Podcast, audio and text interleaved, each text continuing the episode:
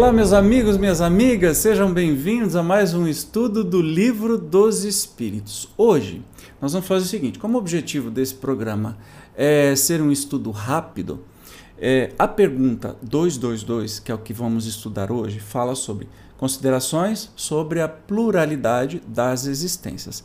Ela é muito gigantesca, essa pergunta. Então, eu resolvi dividir em partes para que a gente possa estudar calmamente e com profundidade essa questão. Então vamos sem demora para o nosso estudo de hoje, começando aqui. Lembrando que é a pergunta 222, ok? Então vamos lá. Não é novo, dizem alguns, o dogma da reencarnação. Ressuscitaram-no da doutrina de Pitágoras. Então, só lembrando que Pitágoras, Pitágoras era reencarnacionista e assim como Orígenes, que era pitagórico, que, que estudava né, os antigos gregos, também era reencarnacionista. Você vai saber mais sobre isso numa palestra que tem aqui no canal sobre reencarnação. Mas continuando aqui. Nunca dissemos de ser invenção da moderna, invenção moderna, a doutrina espírita. Então, reencarnação não é invenção da doutrina espírita. Constituindo uma lei da natureza, o Espiritismo há de ter existido desde a origem dos tempos, e sempre nos esforçamos por demonstrar que ele que dele se descobrem sinais da antiguidade mais remota, ou seja, o Espiritismo, a reencarnação existiu desde sempre. Tá? Pitágoras, como se sabe, não foi o autor do sistema de metempsicose. Ele o colheu dos filósofos indianos e dos egípcios que o tinham desde tempos imemoriais. Metempsicose é a questão da, da volta, na, da reencarnação, só que de, um, de uma maneira um pouquinho diferente que a doutrina acredita que assim pode se reencarnar, por exemplo, no, no corpo de um grilo, num, num bichinho, alguma coisa assim. Então tem esse, lado aqui, tá? É, a ideia da transmigração das, das almas formava, pois, uma crença vulgar aceita pelos homens mais eminentes. De que modo adquiriram? Por uma revelação ou por uma intuição? Nós não sabemos. Seja, porém, como for, o que não padece dúvida é que uma ideia não atravessa séculos e séculos, nem consegue impor-se a inteligências de escola se não contiver algo de sério. Assim, a ansi ancianidade dessa doutrina, em vez de ser uma objeção, seria prova a seu favor. Contudo, entre a metempsicose dos antigos e a moderna doutrina da reencarnação há, como também se sabe, profunda diferença assinalada pelo fato de os espíritos rejeitarem de maneira absoluta a transmigração da alma do homem para os animais e reciprocamente. Hoje eu tô beleza, tô engasgando até, mas enfim. Então, tá dizendo aqui que a reencarnação é muito mais antiga do que uh, Pitágoras, por exemplo, que aprendeu lá com os indianos e etc e tal, porque é, faz parte talvez da intuição, né? os próprios espíritos dizem assim: foi por uma revelação ou por uma intuição? Ninguém sabe. Mas o importante é que a reencarnação é algo muito forte desde muito tempo atrás, né? E também que não aceita essa questão. Lembra que eu falei da metempsicose, aqui, metempsicose dos antigos, ou seja, é a questão de, ah, eu desencarnei, agora vou encarnar no, no, num, num grilo. E que isso não é não é aceito pela doutrina espírita, tá? Portanto, ensinando o dogma da pluralidade das existências corporais, os espíritos renovam uma doutrina que teve origem nas primeiras idades do mundo e que se conservou no íntimo de muitas pessoas até nossos dias. Simplesmente, eles apresentam, de um ponto de vista mais racional, mais acorde com as leis progressivas da natureza e mais de conformidade com a sabedoria do Criador, despindo-a de todos os acessórios da superstição. Então, os espíritos apresentam a reencarnação de uma maneira mais clara. Circunstância digna de nota é que não só neste livro os espíritos a ensinaram no decurso dos últimos tempos, já antes de sua publicação, numerosas comunicações da mesma natureza se obtiveram em vários países, multiplicando-se depois consideravelmente. Então, antes da confecção do Livro dos Espíritos, já existiam comunicações sobre reencarnação. Talvez fosse aqui o caso de examinarmos porque os espíritos não aparecem, eh, não parecem todos de acordo sobre esta questão. Mais tarde, porém, voltemos a este assunto. Examinemos de outro ponto de vista a matéria e, abstraindo de qualquer intervenção dos espíritos, deixemos-los de lado por enquanto. Suponhamos que essa teoria nada tem a ver com, com eles. Suponhamos mesmo que jamais se haja cogitado de espíritos. Coloquemos-nos momentaneamente no terreno neutro, admitindo o mesmo grau de probabilidade para ambas as hipóteses, isto é, da pluralidade e da unicidade das existências corpóreas, e vejamos para que lado a razão e nosso próprio interesse nos farão pender. Então a gente começa o estudo é, desse tema dizendo assim: olha, vamos esquecer que tem. É, que, que os espíritos vieram falar sobre isso, que existem espíritos. Finja que não tem nada. Vamos partir de um ponto neutro. Então eles começam assim. Muitos repelem a ideia da reencarnação pelo só motivo de ela não lhes convir. Então, assim, você não, não acha interessante, então eu não acredito. Dizem que uma existência já lhes chega de sobra e que, portanto, não desejariam recomeçar outra semelhante. Isso é verdade, né? De alguns sabemos que saltam em fúria só com o pensarem de que tenham voltar à terra. Perguntar-lhes perguntar-lhes apenas se imaginam que Deus lhes pediu o parecer ou consultou os gostos para regular o universo. Toin, primeira bronca de hoje. Uma de duas: ou a reencarnação existe ou não existe.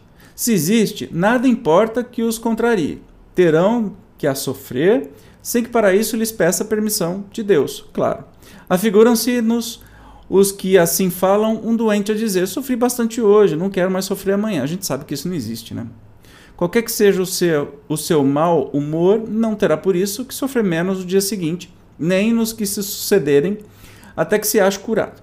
Conseguintemente, se os que de tal maneira se externam tiverem que viver de novo, corporalmente, tornarão a viver, reencarna, reencarnarão, querendo ou não querendo. Nada lhes adiantará rebelarem-se, pois quais crianças que não querem ir para o colégio ou condenados para a prisão passarão pelo que têm que passar.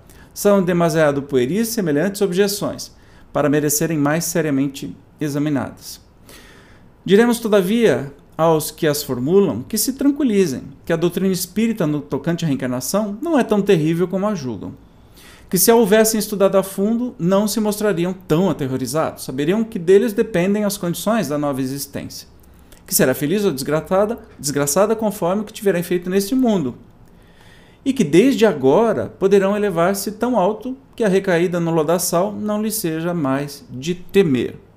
Então eles começam a dizer assim que, olha, a concepção de reencarnação da doutrina espírita, instruída pelos espíritos e depois amplamente observada, não é tão ruim quanto aqueles que acham que, ah, eu tive uma vida de sofrimento, então eu vou ter que voltar e ter a mesma vida de sofrimento, ou eu sou rico, eu não quero voltar a ser pobre, ou enfim, e que o, a boa notícia é que a reencarnação, a situação da nossa reencarnação vai ser tanto melhor quanto for a nossa procedência nessa encarnação. Então, quanto mais coisas boas a gente fizer, mais fácil vai ser a próxima encarnação. Isso é legal. Supomos dirigir-nos a pessoas que acreditam num futuro depois da morte e não aos que criam para si a perspectiva do nada ou pretendem que suas almas se vão afogar num todo universal onde perdem individualidade como os pingos da chuva no oceano, no que vem dar quase no mesmo. Ora, pois, se credes no futuro qualquer, certo, não admitis que ele seja idêntico para todos, porquanto de um modo, de outro modo, qual a utilidade do bem? Por que haveria o homem de constranger-se? Por que deixaria de satisfazer a todas as suas paixões, a todos os seus desejos, embora à custa de outrem, uma vez que por isso não ficaria sendo nem melhor nem pior? Credes, ao contrário, que esse futuro será mais ou menos ditoso ou inditoso conforme o que houverdes feito durante a vida. Então desejais que seja tão afortunado quanto possível, visto que há de durar pela eternidade, não? Claro. Mas porventura, teríeis a pretensão de serdes dos homens mais perfeitos que hajam existido na terra e, pois, com direito a alcançar de um salto a suprema felicidade dos eleitos? Claro que não, a gente sabe que não dá salto.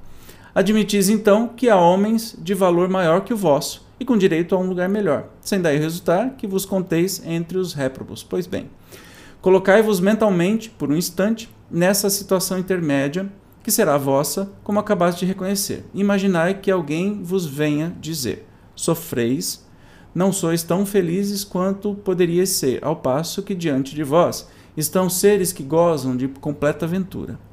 Quereis mudar na deles a vossa posição? Certamente, respondereis. Que devemos fazer? Quase nada. Recomeçar o trabalho mal executado e executá-lo melhor. Olha, isso aqui é bem recomeçar. O que a gente deve fazer? É, a gente reconhece que tem espíritos mais felizes, né? É, convivendo junto com a gente até, e a gente gostaria de estar no lugar deles. O que a gente pode fazer? Nada extraordinário. Recomeçar o trabalho mal executado. Hesitarias em aceitar ainda a poder de muitas existências de provações, ainda que a poder de muitas existências de provações, façamos outra comparação mais prosaica. Figuremos que há um homem que, sem ter chegado à miséria extrema, sofre, no entanto, privações por escassez de recursos. Viessem dizer: aqui está uma riqueza imensa de que podes gozar. Para isso, só é necessário que trabalhes arduamente durante um minuto. Fosse ele o mais preguiçoso da terra, que sem hesitar diria: trabalhemos um minuto, dois minutos, uma hora, um dia, se for preciso. Que importa isso, desde que me leve a acabar os meus dias na fartura. Ora, que é a duração da vida corpórea em confronto com a eternidade? Menos que um minuto, menos que um segundo. Então, eles estão fazendo uma analogia aí sobre, ah, vamos falar para um homem que preguiçoso, que quer, olha, você trabalha aqui um minuto que você vai ter uma aposentadoria gorda, né? E o homem vai falar, eu trabalho um minuto, uma hora, um dia, não tem problema. O que, que é isso para uma aposentadoria gorda? Então, será que a duração da vida corpórea não é mais do que um minuto perante a eternidade? Né? Temos, visto algumas pessoas, temos visto algumas pessoas raciocinarem deste modo. Não é possível que Deus, soberanamente bom como é, imponha ao homem a obrigação de recomeçar uma série de misérias e tribulações. Acharão porventura essas pessoas que há mais bondade em condenar Deus, o homem, a sofrer perpetuamente por motivo de alguns momentos de erro, do que em lhe facultar meios de reparar as suas faltas. Então, para quem questiona a bondade de Deus, né, especialmente nessa época que a fé católica era muito, muito mais abrangente, Tá, então você acha que Deus é, seria terrível se te permitisse reencarnar de novo e passar as misérias outra vez, mas esse Deus que te manda para o inferno só por causa de um erro é bacana. Não faz muito sentido. Dois industriais contrataram dois operários, cada um dos quais podia aspirar a se tornar sócio do respectivo patrão. Aconteceu que esses dois operários, certa vez, empregaram muito mal o seu dia, merecendo ambos ser despedidos. Um dos industriais, não obstante as súplicas do seu operário, o mandou embora e o pobre, pobre operário, não tendo achado mais trabalho, acabou por, por morrer na miséria. O outro industrial disse ao seu operário: Perdeste um dia, deve-me, por isso, uma compensação. Executaste, executaste mal o teu trabalho. Ficaste a me dever uma reparação. Consinto que o recomeces. Trata de executá-lo bem, que te, que te conservarei ao meu serviço e poderás continuar aspirando à posição superior que te prometi. Será preciso perguntemos qual dos dois industriais foi mais humano? Dar-se-á que Deus, que é clemência mesma, seja mais inex inexorável do que um homem? Perdão, viu, gente? Hoje eu estou todo engasgado, não sei o que está acontecendo. Então, olha que história bacana, assim, né? Dois industriais contratavam dois operários e prometeram que vão, trabalhando direitinho vão ser sócio destes industriais, ou seja, viram proprietários da empresa também. Só que, num dia, esses dois operários tiveram erros nesse trabalho. Um dos industriais disse assim: Você é mal. Pegou e mandou ele embora e ele acabou morrendo na miséria e na fome. O outro, o outro industrial, disse para ele: Olha, você errou. Você tem que reparar esse erro, mas eu te dou a chance de recomeçar. Pois é, a gente entende que, obviamente, para o ser humano, esse industrial foi o, o melhor possível, certo? É até um exemplo da gente seguir. Será que Deus seria como esse outro que manda ele embora ou condena uma condenação eterna ou dá uma nova chance, uma nova encarnação? Muito bacana essa, esse exemplo, né? Alguma coisa de pungente há na ideia de que a nossa sorte fique para sempre decidida por efeito de alguns anos de provações, ainda quando de nós não tenha dependido atingirmos a perfeição, ao passo que eminente, eminentemente consoladora a ideia oposta que nos permite a esperança. Assim, sem nos pronunciarmos pró ou contra a pluralidade das existências, sem preferirmos uma hipótese à outra, declaramos que, se aos homens fosse dado escolher, ninguém quereria o julgamento sem apelação. Disse um filósofo que, se Deus não existisse, fora mister inventá-lo para a felicidade do gênero humano. Outro tanto se poderia dizer da pluralidade das existências, mas conforme anteriormente ponderamos, Deus não nos pede permissão nem consulta os nossos gostos. Ou isto é, ou não é. Vejamos de que lado estão as probabilidades e encararemos, encaremos de outro ponto de vista o assunto, unicamente como estudo filosófico, sempre abstraindo do ensino dos espíritos.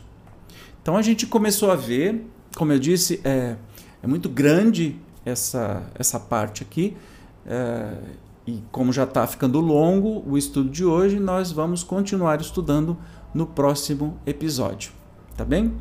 Ficou dúvida? Deixe aí nos comentários ou compartilhe as suas impressões.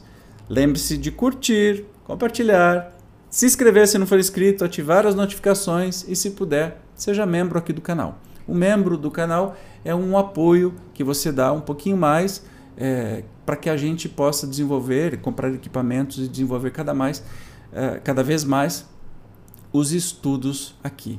Tá bem?